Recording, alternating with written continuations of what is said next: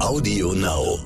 Gerade Influencerinnen der rechten Szene ähm, sind da ganz oft zu sehen, halt eben in hochklassig, hochklassigen Fotos, top ausgeleuchtet, sieht alles super aus. Da ist dann beispielsweise eine Influencerin zu sehen in so Herbstblattoptik. Dann denkst du erstmal, okay, ähm, super schönes Foto. Und dann klickst du auf den Beitragstext und da steht dann aber lieber Herbstblatt als Burka. Sprich, du kriegst dann da quasi so diese Ideologie durch die Hintertür. Aber erst wenn du auf den Beitragstext dann klickst, verstehst du wirklich, was sie da eigentlich damit sagen möchte. Stern nachgefragt. Hallo und herzlich willkommen zu Nachgefragt, dem Stern-Podcast. Schön, dass Sie dabei sind. Ich bin Steffen Gassel, Reporter beim Stern und ich habe heute schon zum zweiten Mal das Mikrofon von meiner Kollegin Stefanie Helge übernommen. Warum? Weil ich in ein paar Spezialausgaben von Stern nachgefragt über den Nannenpreis sprechen möchte. Der Nannenpreis ist die wohl renommierteste Auszeichnung für deutschsprachigen Qualitätsjournalismus und er wird ausgerichtet vom Stern und vom Hamburger Verlag Gruner und Jahr, zu dem auch der Stern gehört. An die 700 Arbeiten nehmen dieses Jahr am Wettbewerb um den Nannenpreis teil. Und zwar, und das ist neu, Veröffentlichungen aus Zeitungen und Zeitschriften genauso wie aus dem Fernsehen, Radiofeatures oder Podcasts genauso wie Fotoreportagen, Webformate oder journalistische Veröffentlichungen in den sozialen Medien. In den Spezialausgaben von Stern nachgefragt zum Nannenpreis möchte ich Ihnen ein paar von diesen Arbeiten vorstellen. Ich möchte Sie sozusagen mitnehmen hinter die Kulissen des Journalismus, um Ihnen zu zeigen, wie guter moderner Journalismus eigentlich entsteht. Das alles übrigens ohne dem Jurierungsprozess, der gerade in diesen Wochen stattfindet, vorzugreifen. Heute geht es um rechte Propaganda und rechte Rekrutierung im Netz. Genauer gesagt auf Instagram. Dazu begrüße ich sehr herzlich Till Eckert vom Recherchezentrum Korrektiv, der aus Berlin zugeschaltet ist. Hallo Till, herzlich willkommen. Hi, guten Morgen. Till, du bist Fact-Checker bei Korrektiv und hast mit einer ganzen Reihe von Kolleginnen im vergangenen Jahr ein extrem spannendes Rechercheprojekt veröffentlicht unter dem Titel Kein Filter für Rechts. Ich zitiere mal einen Satz, ähm, den ihr da veröffentlicht habt. Zitat, bei Instagram wird offen rassistisch und antisemitisch gehetzt. Die Community zeigt ihre Zustimmung in Form von Likes und Kommentaren. Das rechte Netzwerk auf Instagram hat längst erkannt, wie man mit Hilfe von Instagram Radikalisierung beschleunigen kann. Das ist ja ein ziemlich heftiger Vorwurf und äh, ziemlich erschreckendes Rechercheergebnis. Kannst du vielleicht zum Start einmal kurz sagen, Till, worum geht's im Kern bei Kein Filter für Rechts?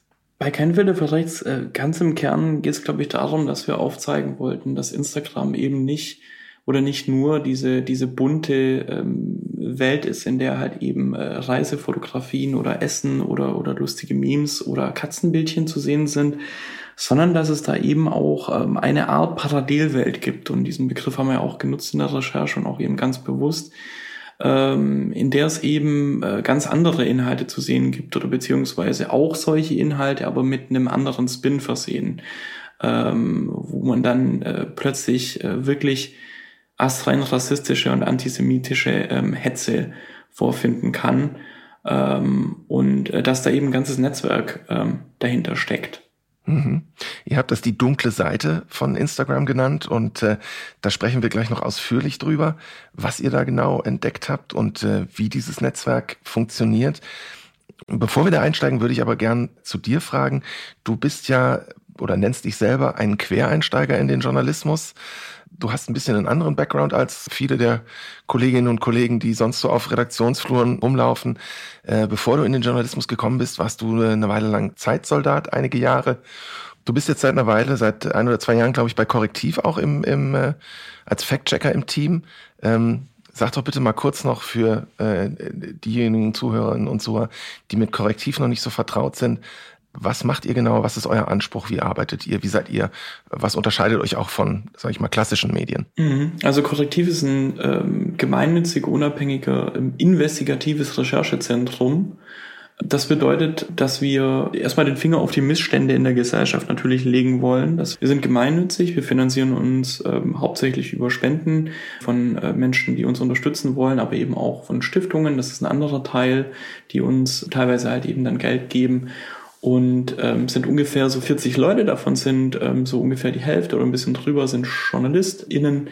Und wir haben zum Beispiel so Recherchen gemacht wie die Cum-Ex-Geschichte. Äh, und, und wir haben im vergangenen Jahr dann eben kein Filter für rechts die Recherche gemacht zu äh, rechtsextremen Netzwerken auf Instagram. Aber wir haben eben auch ein Faktencheck-Team, so ein bisschen losgelöst von der, äh, von der Kerninvestigativredaktion. Aber es gibt da natürlich immer wieder Überschneidungen oder da arbeitet man dann da irgendwie wieder zusammen. So ist es ja auch bei der Geschichte dann gewesen. Genau, und da bin ich jetzt seit äh, gut zwei Jahren angegliedert und aktuell kümmere ich mich da viel so um so Hintergrundrecherchen, äh, die wir da so anstoßen oder stoßen die mit an und ähm, so viel zum auch Netzwerk ähm, der, der Gegner der Corona-Maßnahmen und so.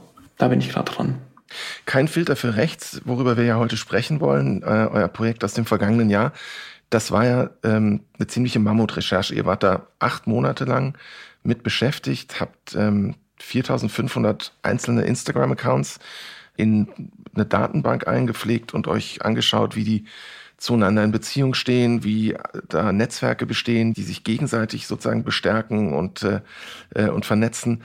Und wenn man sich mal so von, von außen betrachtet, dann ist es ja erstmal überhaupt ein sehr überraschendes Recherchethema, ein ungewöhnlicher Ansatz, weil ja Instagram, dieses Bilder, soziale Netzwerk erstmal eigentlich harmlos und unverdächtig und vor allen Dingen ziemlich unpolitisch wirkt und daherkommt. Und ihr bringt es jetzt aber in Zusammenhang mit äh, rechter Propaganda, Versuchen von rechtsextremen Gruppen jungen Nachwuchs zu rekrutieren. Wie ging das los? Wie seid ihr auf das Thema überhaupt gestoßen? Also ich hatte vor einigen Jahren ähm, aktiver angefangen, auch Instagram zu nutzen und mir ist eigentlich auch schon recht schnell aufgefallen, dass es eben schon auch Politik stattfindet. Also dass es da schon AktivistInnen gibt, auch politische Akteure und eben auch ne, JournalistInnen auf der Plattform und dass ich da schon auch dann in so eine Bubble geraten bin durch die Menschen, die man kennt, ähm, in denen ich dann durchaus politische Inhalte gekriegt habe. Ähm, also wusste ich zu dem Zeitpunkt natürlich schon, dass ähm, dass es natürlich ähm, auch dort Bestandteil ist, irgendwie so der Meinungsbildung, ähm, auch der politischen Meinungsbildung stattfindet. Und also es war jetzt auch nicht so, als wäre es mir komplett unbekannt gewesen oder uns komplett unbekannt gewesen, dass es Versuche gab von Rechtsextremen halt eben auch auf Instagram dann eben stattzufinden. Da gab es dann gerade aus dem aktivistischen Bereich, aber auch schon äh, vereinzelt aus dem journalistischen Bereich schon ähm, Einzelgeschichten dazu. Aber ich hatte mich dann über so einen fiktiven Account, die, die ich mir halt immer so wieder anlege für, für das Netzmonitoring, dass ich halt eben, na, ich, ich möchte halt eben gucken, über was, über was spricht die rechte Szene. Dann hatte ich hier gerade einen Kollegen ähm, sitzen, den Arne Steinberg, der saß hier gerade an einem anderen Projekt mit dran, äh, Pillenkick, äh, Recherche zum Schmerzmittelmissbrauch ähm, im deutschen Fußball. Und ich bin mit Arne sehr gut verstanden und habe dann den einfach mal irgendwann mal rübergepfiffen und habe zu ihm gesagt, Arne, das musst du dir hier mal reinziehen. So, und ähm, habe ihm dann quasi, da haben wir uns das angeguckt, ähm, wie da Rechtsextreme auf der Plattform halt eben so agieren und vorgehen. Wir hatten uns ähm, ausgehend natürlich vom ähm, Chef der identitären Bewegung Österreich, Martin Sellner, ähm, also einer, den der Verfassungsschutz auf dem Schirm hat, ausgehend von einem Account von ihm, uns mal angeguckt, äh, wem folgt der eigentlich, wie sind die alle untereinander quer vernetzt und uns ist dann halt aufgefallen, dass die alle wahnsinnig viele FollowerInnen auch eben haben, also tatsächlich so ein bisschen die Zehntausende rein, ganz arg viele Likes auf die Beiträge haben ähm, und gerade der Sellner hatte da so einen komischen Parodie-Account gerade noch am Start, wo dann so meta-zynische äh, Fotos irgendwie hochgeladen hat von sich bei der Hochzeit und so drunter geschrieben, so guckt, das sind die Staatsfeinde, das sind die, die sie nicht haben wollen. Dann so ganz unverfängliches Bildchen eigentlich. Und der Arne, der hat mir dann gesagt, dass der gerade für die andere Recherche ein Tool verwendet von Clemens Kommerell, das nennt sich Instaball. Und mit diesem Tool waren die in der Lage, das war einfach nur so für den Hintergrund, für die, einfach für, für die Recherche, das, das wollten die jetzt gar nicht so in den Vordergrund irgendwie stellen, da konnten die gucken, wer wem folgt auf Instagram und, und wer da wie stark vernetzt ist, so basierend dann auch auf Likes und so, ne? Also auf wer folgt wem erstmal, aber auch, eben auch auf Likes und da dann eben verschiedene Verbindungsqualitäten erstellen. Und das haben die und quasi. Instaball, das muss man sich vorstellen wie so ein Programm, wo ihr dann Dinge einpflegen könnt und. Genau, also er konnte da dann quasi die ganzen Insta-Accounts einpflegen und hatte dann quasi den Code dafür geschrieben, so dass man da quasi Netzwerk ähm, anzeigen kann. Und das hatte mir der Arne erzählt und dann kamen wir halt eben drauf und haben gesagt, na ja, ähm, dann, das sollten wir verbinden miteinander. So, dann, dann sollten wir quasi mit diesem Tool jetzt mal gucken, ob wir nicht einen relevanten Teil der, der deutschsprachigen rechten Szene abbilden können. Ja, und dann haben wir das Thema dann gepitcht bei, bei uns, äh, bei Korrektiv. Das fanden dann auch alle soweit gut. Konnten dann ähm, noch weitere KollegInnen ähm, dazu gewinnen, die uns dann ähm, geholfen haben bei der Recherche. Das ist zum einen die Alice Echtermann, die sich äh, davor schon beschäftigt hatte, auch mit äh, Influencerinnen in der rechten Szene, ähm, die quasi aus dem Reporter in ein Team dazu kam, aber dann eben auch der Clemens Kommerell, der dieses ähm, Tool entwickelt hatte und der uns dann eben da aber noch ähm, weitere verschiedene Tools einfach aufgebaut hat, die dann alle miteinander äh, funktioniert haben, hat da quasi seine ganze Datenmagie ähm, gewirkt und äh, dazu haben wir dann nochmal eine Datenwissenschaftlerin bekommen, äh, die Celsa Diaz, die uns äh, davor schon lange angeboten hatte, mal uns zu helfen bei einem Projekt. Sie ist spezialisiert auf so Text Data Mining und so und ähm, kann, kann quasi so in, in, in großen Textwüsten im Netz eben so Patterns ähm, herauslesen und so. Und insofern hatten wir dann quasi so ein fünfköpfiges Rechercheteam, wo dann zwei äh, davon eher so aus einer Daten auch eher quasi wissenschaftlichen Ecke so rauskamen. Ist das noch Journalismus oder ist das eigentlich auch schon irgendwie Soziologie, was ihr da betrieben habt? Also äh, ich, ich glaube, ähm, dass es bei so einem Vorgehen, also wenn ich ein Netzwerk aufzeigen möchte aus Daten, die ich selbst halt eben erhebe, also wenn ich Belege schaffen möchte, selbst als Journalist oder als Journalistin, dann muss ich halt schon gucken, ähm, dass das Ganze Hand und Fuß hat und äh, um das zu erreichen, haben wir dann uns dann halt eben gesagt, okay, dann muss das ganze Ding muss komplett sauber sein, dass wir sicherstellen können, dass das eine, eine tatsächlich valide Herangehensweise an die ganze Thematik ist. Und das ist wirklich das Netzwerk, das sind wirklich die relevanten Köpfe. Und deshalb haben wir das dann auch nochmal peer reviewen lassen von zwei unabhängigen Forschern, äh, weil wir ihnen gesagt haben, das ist wahnsinnig wichtig. Wir können nicht einfach so eine Recherche veröffentlichen und da was behaupten, ähm, ohne dass äh, das äh, wissenschaftlich ähm, standhält. So, und das war eigentlich, äh, deswegen finde ich, äh, finde ich es definitiv schon äh, Journalismus und ich finde es ähm, tatsächlich sogar auch für die Zukunft wahnsinnig wichtig, dass man so vorgeht bei solchen Recherchen. Weil sonst äh, kann ja quasi jeder irgendwas behaupten. Also, das, ähm also ihr habt euch sozusagen eure, eure Methode, eure Datenrecherchemethode da wissenschaftlich einmal validieren lassen, um dann auch gesichert zu sagen zu können, äh, wir sind hier keinen Vorurteilen erlegen oder irgendwie äh, nicht selber von einem irgendeinem Algorithmus aufgesessen, der irgendwas verzerrt hat, sondern das ist eine saubere Herangehensweise. Äh, das bildet eine virtuelle Wirklichkeit tatsächlich ab. Nun ist es ja so, dass man, wir, klassischerweise sich so ähm, rechte Netzwerke äh, eher in irgendwelchen verrauchten Kneipenhinterzimmern vorstellt oder vielleicht im, äh, im Dunstkreis irgendwelcher Burschenschaften. Ähm, ist das sozusagen die Atmosphäre, die dann auch in bestimmten Teilen der sozialen Medien und auf Instagram sich breit macht?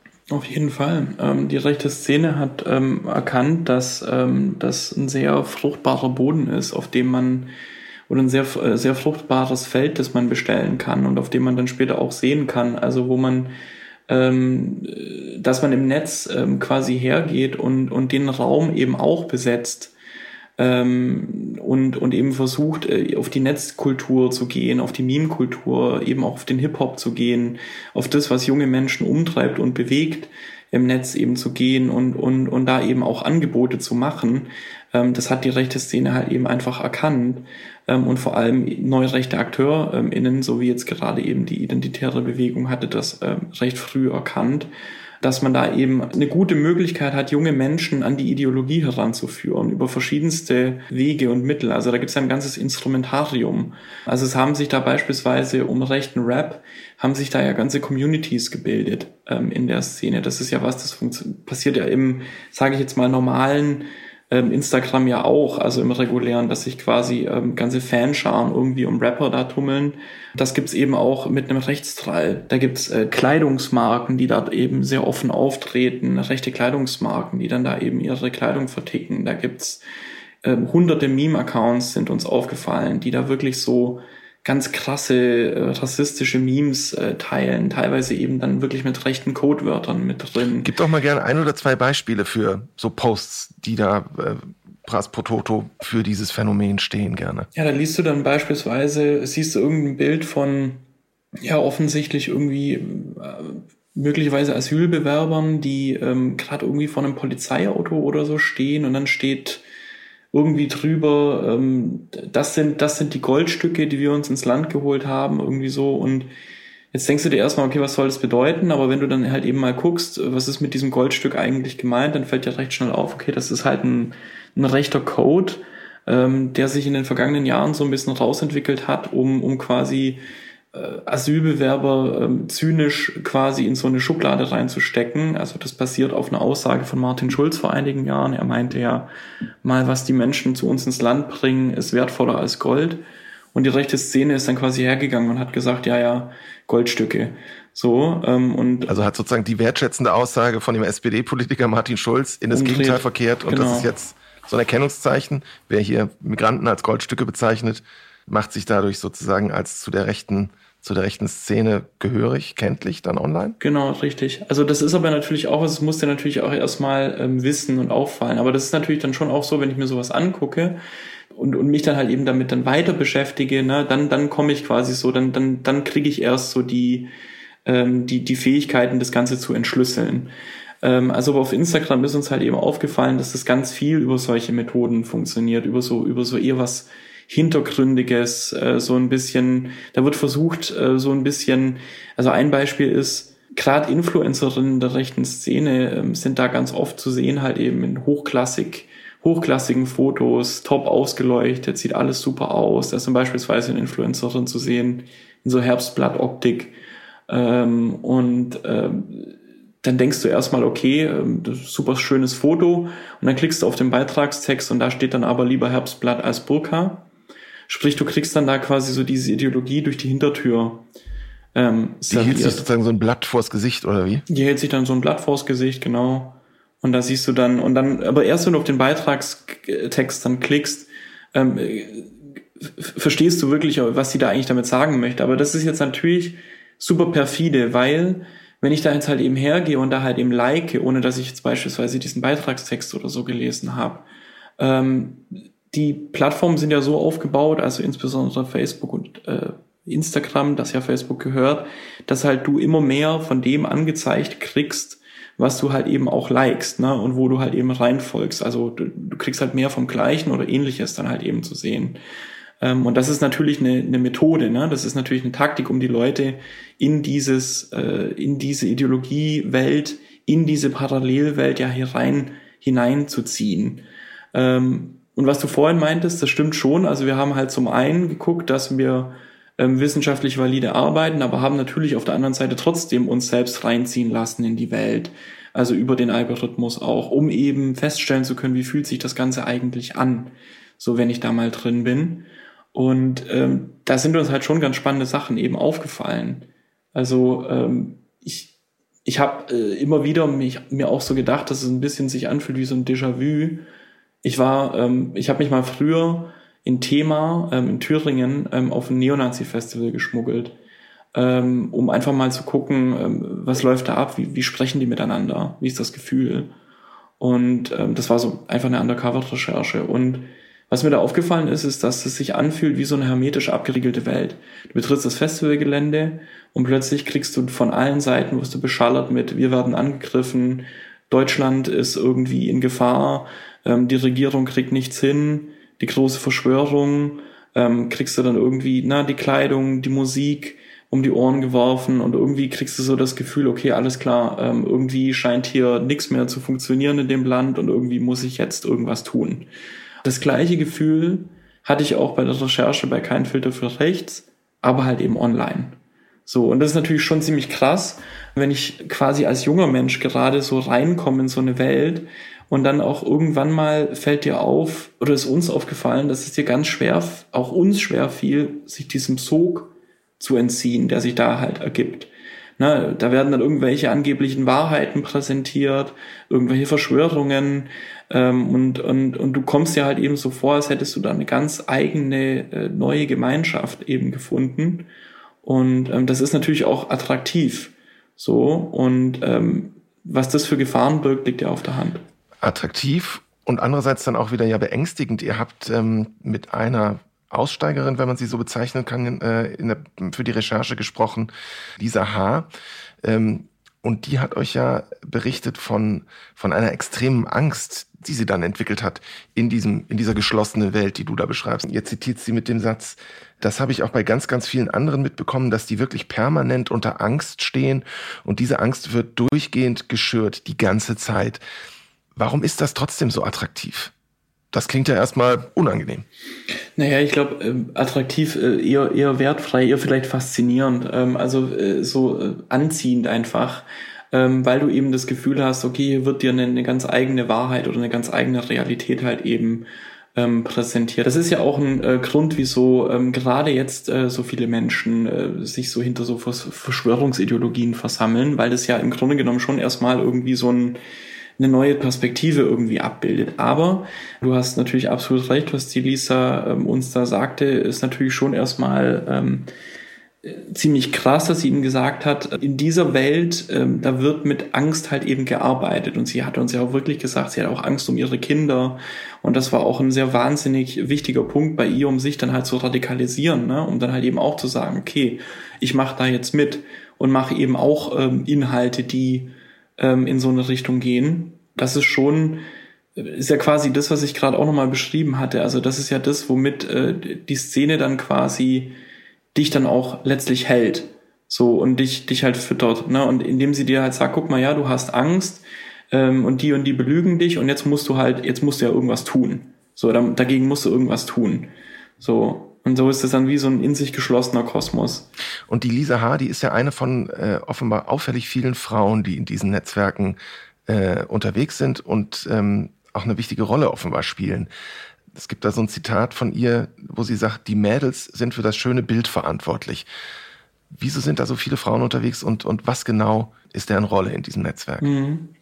Ja, wir hatten da ähm, auch mit einer ähm, Forscherin, mit der Katrin Degen äh, eben gesprochen, die uns dann auch sagte, dass Frauen halt eben immer dann da in Erscheinung treten, wenn es gilt, eine Ideologie über die Hintertür einzuführen und dass sie halt eben schon lange ähm, in der rechten Szene genau diesen Zweck halt eben erfüllen, ne? dass man sie quasi voranstellt.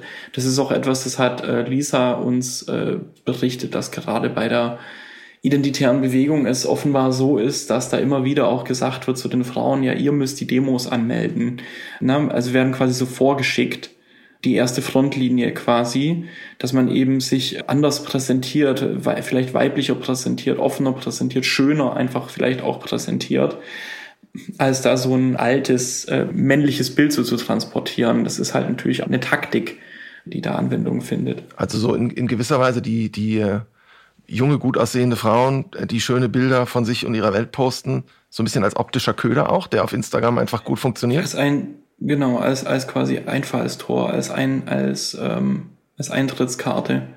Das ist ja genau dieses Beispiel von vorhin. Du klickst dann da auf Like und die hatte dann ähm, ihre, ihre Hashtags da verwendet und ähm, aber sie eben ist selbst eingebettet äh, in, in dem Netzwerk, ähm, wo viele identitäre Menschen unterwegs sind und so kriegst du dann plötzlich mehr davon angezeigt, mehr solche Accounts angezeigt. Wir hatten ja selbst das, wie gesagt, probiert und uns ist dann halt wahnsinnig schnell aufgefallen, dass wir wirklich nur noch ähm, Accounts angezeigt bekommen haben von rechten Kleidungsmarken, AfD-PolitikerInnen, von tatsächlich Hardcore-Neonazis, Burschenschaften, irgendwelche komischen Kanäle, die nur so Kaiserreichsbilder äh, eben teilen. Ähm, aber auch, also da wirklich, also passiert wirklich was, hier immer 10.000 Follower und so. Also das ist so eine ganze, ähm, eine eigene Welt, die da einfach entsteht. Und wenn du da drin bist, dann, dann kann es für dich eigentlich nur eine, eine Wahrheit geben. Und die ist, ähm, ja, wir werden irgendwie angegriffen und wir müssen uns wehren. Das erinnert ja auch an die Meldung jetzt aus den letzten Tagen aus Frankreich, wo auf einmal die rechte Vordenkerin äh, Marine Le Pen auch auf Instagram mit irgendwelchen Katzen aus, also sich als Katzenliebhaberin outet und mit in dem Zusammenhang war die Rede von einer Strategie der Banalisierung, wo man einfach irgendwie weniger bedrohlich wird und dann vielleicht niederschwelliger auch Leute anspricht, für die es dann vielleicht auch einfacher ist, ein Katzenfoto zu teilen oder ein eigentlich unverdächtiges Emoji wie ein blaues Herz, was aber für die AfD steht oder von vielen AfD-Anhängern auch verwendet wird, zu verwenden, als jetzt sage ich mal, über die Straße mit einer Reichskriegsflagge zu laufen oder äh, mhm. andere äh, krassere Schritte zu machen. Ist, da, ist, ist, ist es diese Banalisierung eben, die einfach so einen niedrigschwelligeren Einstieg ermöglicht? Ist das, ist das die Methode? Total. Und es zeigt sich ja auch an so Sachen, wie dass da jetzt ein Videospiel produziert wurde ähm, von der identitären Bewegung mit Heimat Defender, ähm, das ja einfach ein 2D-Sidescroller ist, der erstmal daherkommt wie so ein altes Mario-Spiel aber du kriegst da halt eben dann die harte äh, rechtsextreme Ideologie ähm, reinmassiert, wenn du dieses Spiel spielst. Da wird ja auch quasi banalisiert, ne? Da wird ja auch irgendwie gesagt, ja, das ist eigentlich gar nicht so schlimm hier, das, funkt, das passiert ja im Kontext eines Videospiels. So. Ähm, oder wird da eben versucht, ähm, und das gleiche sehen wir ja auch bei Memes. Also Memes per se äh, kennen ja wir, die irgendwie so im Netz unterwegs sind, netzaffin sind, eher als was sehr Leichtes, Schönes, ja, was Witziges eigentlich, wo man sich eigentlich freut, wenn man sowas geschickt bekommt. Kleine Bildchen, kleine Bildchen, bisschen fetten nett. Text, die man einfach gut teilen und durch die Gegend schicken kann. Genau, kann man gut rumteilen. Das schickt man ja auch dann irgendwie gern mal den FreundInnen oder Freunden rum und, und das ist eigentlich ein gutes Gefühl. Man verbindet was, was, was Cooles damit, mit Memes. Und jetzt kommt dann aber halt eben die rechtsextreme Szene und sagt, aha, ja gut, dann äh, machen wir halt eben das Gleiche und, und mit dem exakt gleichen Aufbau, also die sehen wirklich exakt gleich auf, aber der Inhalt ist halt ein ganz anderer. Da wird dann halt wirklich so sehr zynisch und metamäßig halt dann eben gegen Regierungen geschossen, irgendeine Verschwörung aufgezogen, gegen Migranten gehetzt ähm, und, und ähm, Asylbewerber beispielsweise.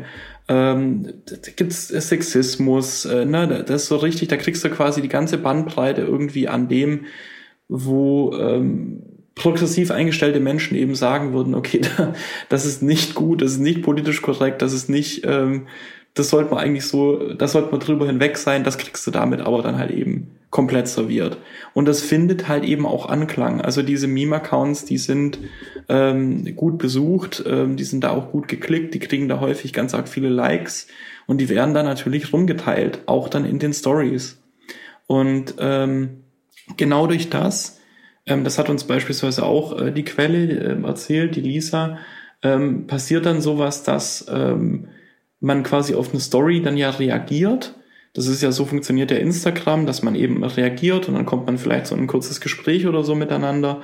Und ähm, so läuft es dann auch dort. Da teilen dann beispielsweise Aktivisten, Aktivistinnen der identitären Bewegung irgendwie einen Beitrag in ihrer Story oder irgendein Meme oder was auch immer oder irgendein so Bild. Und wenn du dann als Nutzer quasi eben drauf reagierst oder als Nutzerin, dann wird da auch versucht, dich zu einem Treffen zu bewegen. So, ne, da wird dann gesagt, ähm, ah, alles klar, hallo, du interessierst dich irgendwie für den Inhalt, wollen wir uns nicht mal treffen.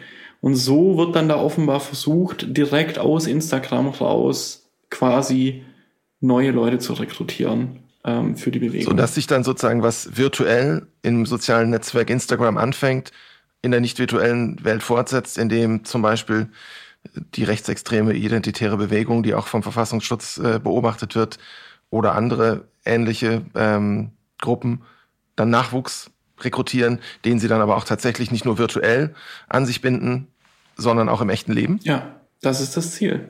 Das ist im, im und da gibt's dann äh, und und die besuchen dann auch Workshops. Also die identitäre Bewegung bietet ja dann Workshops an, wo es dann nochmal ganz gezielt darum geht, so kannst du deinen Auftritt auf Social Media verbessern, so kannst du quasi, ähm, na, also da, denen ist das schon sehr bewusst, dass das einfach ein sehr wichtiges äh, Tool ist, um eben die Leute eben reinzuziehen.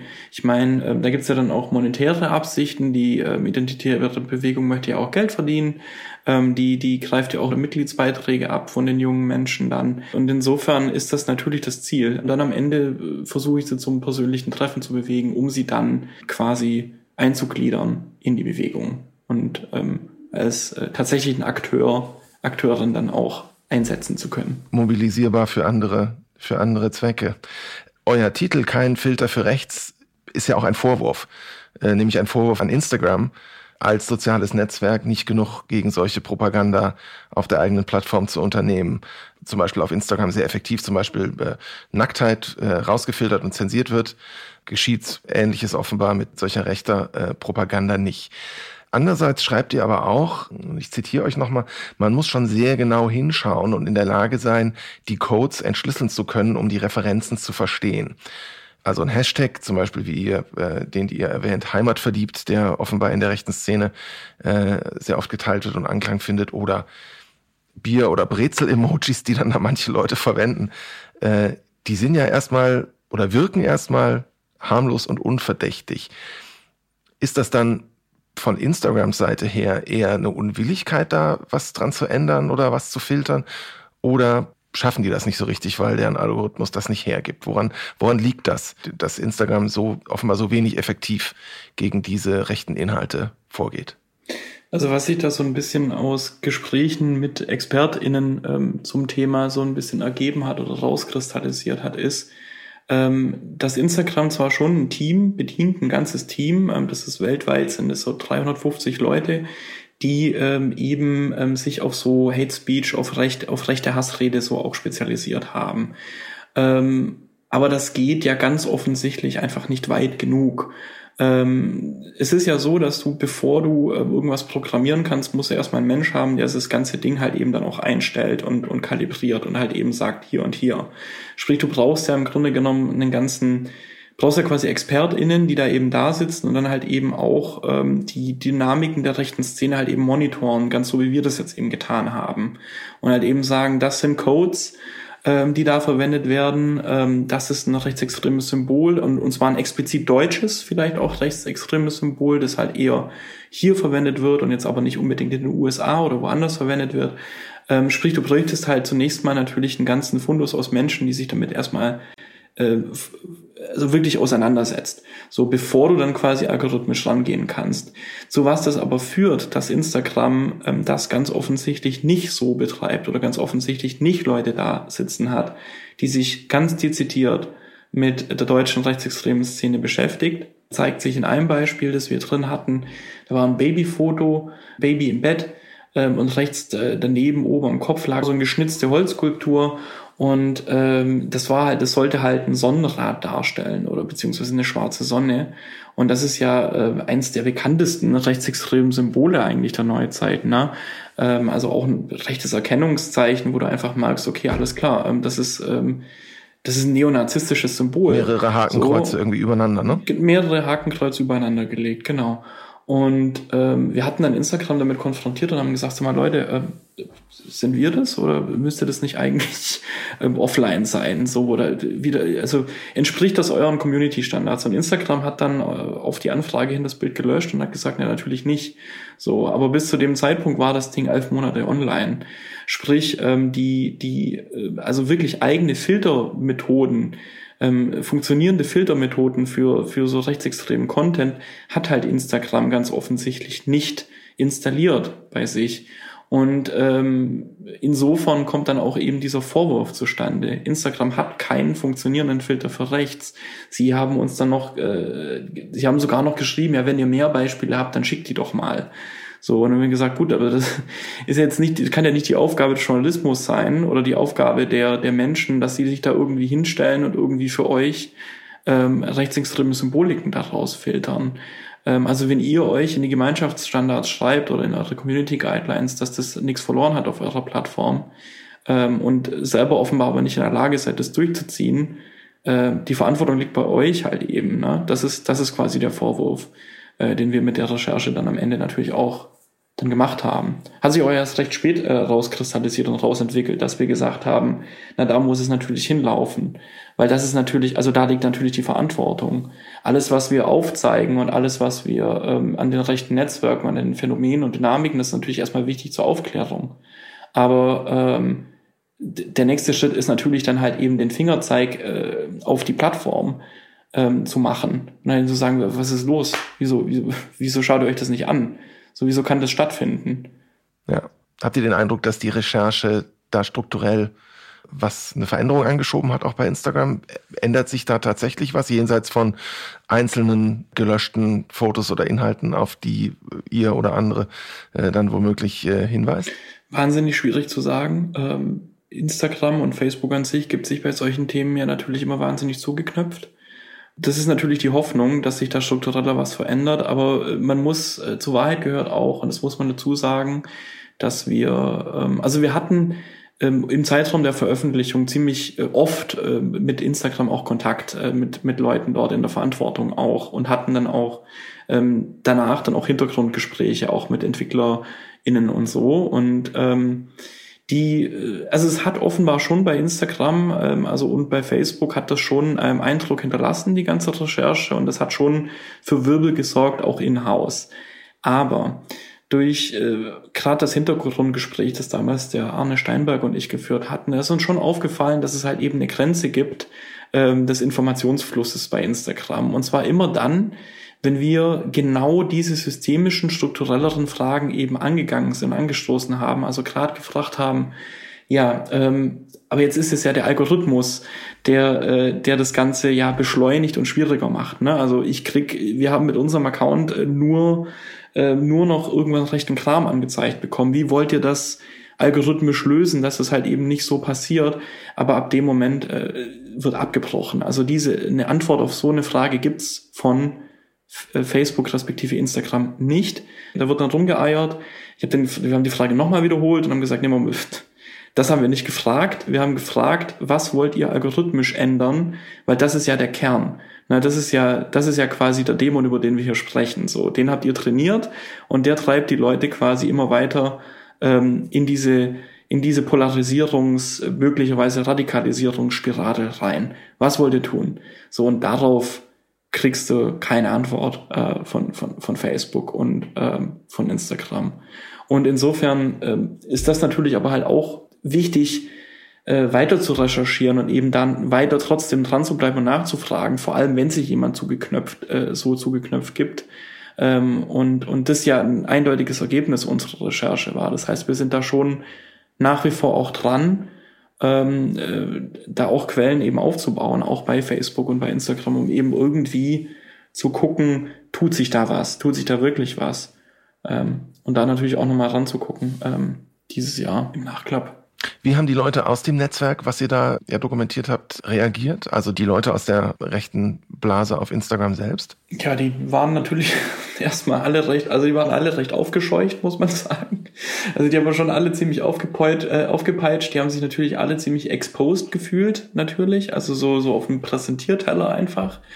Ähm, und da, da kam dann alles, was man halt eben so erwarten kann. Ne? Da kamen dann die Beleidigungen, da kamen dann die Drohungen an uns über verschiedenste Kanäle, da kam dann auch Zynik, ähm, ne, da hieß es, ja, guckt uns an, das ist das Netzwerk, die haben sich dann teilweise auch auf unseren Netzwerkgrafiken haben sie dann quasi gescreenshottet und sich dann gegenseitig markiert. So, hier guckt Folgeempfehlungen, so nach dem Motto. Ich sag mal, wir haben da schon in eine Art Wespennest gestochen. So, das ist, das wissen äh, die Leute, die da viel Stunk gemacht haben, auch. Und genau deswegen ähm, haben sie sich da dann auch so gegeben. Ähm, also, äh, ja, ich glaube, die, die, die rechte Szene wusste schon, we're, we're on something genau deswegen haben sie natürlich dann äh, eben auch reagiert wie, wie getroffene Hunde. Eine Frage noch zum Schluss, die mich, wenn ich jetzt ähm, als normaler Social Media User, Userin zuhören würde, glaube ich, am meisten interessieren würde.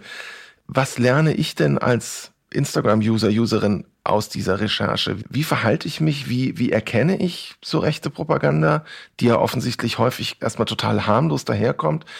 Wie verhindere ich, dass ich zum Beispiel sogar am Ende das fördere, weil ich Sachen Teile, von denen ich gar nicht erstmal merke, dass die in diese Ecke gehören und äh, die auf eine Weise gebrandet sind, die Insider erkennen, aber ähm, vielleicht Leute, die das, äh, die da nicht so versiert sind, nicht. Mhm. Also ich glaube, der, der allererste, äh, wichtigste Tipp ist zunächst mal ähm, diese Erkenntnis einfach äh, zuzulassen, dass das, dass das eben auch stattfinden kann auf Instagram und dass man eben genau in solche Fänge auch geraten kann auf Instagram. Das ist schon mal, glaube ich, die erste der erste wichtige Punkt, den man verinnerlichen muss. Ich hatte mit vielen Freundinnen hier in Berlin gesprochen, die zum Beispiel, das war denen überhaupt gar nicht bewusst einfach, dass das in so einem Ausmaß dort stattfindet. So, also diese erste Schlüssel, Schlüsselerkenntnis, dass es eben stattfindet, ist einfach, glaube ich, schon mal sehr wichtig, weil was du gerade gesagt hast, stimmt natürlich.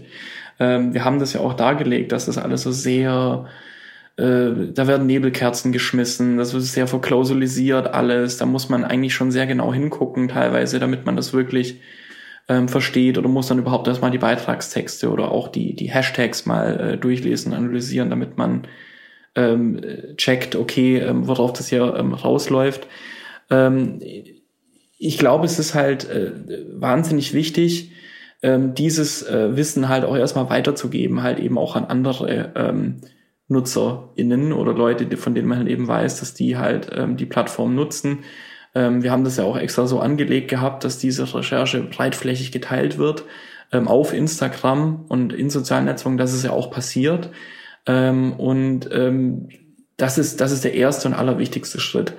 Ähm, und dann natürlich steht es allen Menschen frei und es ist vielleicht auch einfach angeraten, dass man halt eben sich ähm, immer wieder auf einen frischen Stand und auf einen aktuellen Stand holt über ähm, journalistische Arbeiten oder eben auch Forschung zum Rechtsextremismus, was denn gängige Codes sind, was gängige Taktiken und Strategien sind.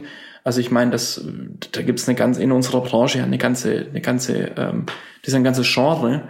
Ähm, also ne, die Rechtsextremismusberichterstattung und auch ein traditionelles Genre und da kann man ja ähm, tatsächlich sehr viel rausziehen. Ähm, und na, also das liegt dann, also auf der individuellen Le Ebene liegt es natürlich dann bei den Leuten selbst, sich halt eben ähm, in, in, in diesen äh, Bereichen weiterzubilden und halt einfach zu gucken, wie funktionieren eigentlich soziale Netzwerke, wie funktioniert Rechtsextremismus und vielleicht auch einfach zu verstehen, dass man auch ähm, vielleicht Rechtsextremismus, modernen Rechtsextremismus gar nicht verstehen kann, ähm, ohne das Internet zu verstehen. So. Und vielleicht auch umgekehrt, dass man halt eben sagt, hier, ähm, da gibt's, äh, da gibt's eine ganz klare Korrelation, äh, warum rechtsextreme Propaganda so erfolgreich ist ähm, und so und, und dass man diesen Zusammenhang auch einfach mal begreift. So und und so äh, bewegt man sich dann, glaube ich, achtsamer einfach mal durchs Internet. Ähm, fällt vielleicht auch nicht so leicht auf äh, Desinformationen rein, weil man halt eben weiß, okay, in vielen Bereichen ist es leider Wild West nach wie vor, obwohl es die Plattformen sagen, wir räumen mehr auf und wir gucken, ja, aber es ist halt in vielen Bereichen doch Wild West. Und das äh, ist, glaube ich, auch der wichtigste Tipp, den man da, glaube ich, mitgeben kann auf Individualebene.